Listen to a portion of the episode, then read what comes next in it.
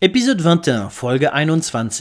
La pharmacie des desserts. En janvier 1891, August Oetker reprend une des quatre pharmacies de la ville de Bielefeld. Dans cette pharmacie, il décide d'y construire un laboratoire dans lequel il pourra expérimenter. Ses trouvailles les plus connues pourtant ne seront pas des médicaments, mais des préparations alimentaires. C'est pourquoi la marque Dr. Oetker va surtout devenir célèbre en Allemagne, c'est la crème dessert en poudre. Dès 1894, la pharmacie fit paraître une publicité dans le journal Bielefelder Tagesblatt. La poudre crème dessert de Dr. Oetker sert à la préparation d'une bonne crème dessert sans œufs. Néanmoins, ce qui va contribuer au succès financier de la marque, c'est la levure. Le principe de levure alimentaire n'est pas une invention d'August Oetker. Néanmoins, dès 1893, la pharmacie va développer sa propre formule et la vendre dans des petits paquets sous le nom de Bakin. La recette connaît un grand succès et se vend rapidement dans tout l'empire allemand, ce qui pousse Oetker à fermer sa pharmacie pour ouvrir une usine en 1900. En plus du laboratoire de August Oetker, le succès de son entreprise va aussi reposer sur la cuisine test. La première voit le jour dès 1891 sous la tutelle de la femme d'August, Caroline Oetker. Jusqu'à aujourd'hui, la cuisine test cherche quotidiennement de nouvelles recettes à faire à partir des produits de la marque, et c'est les dernières innovations issues du laboratoire. Lors des deux conflits mondiaux, les produits Otka connaissent un grand succès, parce qu'ils permettent de faire des pains, des gâteaux et des desserts, sans utiliser certains produits de première nécessité. La marque surfe sur ce succès jusqu'aux années 1970, où Dr. Otka se diversifie en proposant également des pizzas surgelées. Une réussite de plus pour l'entreprise de Bielefeld. Aujourd'hui, la diversification se poursuit, mais l'essentiel du succès de l'ancienne pharmacie tient sur quatre piliers, pizza surgelée, crème dessert en poudre,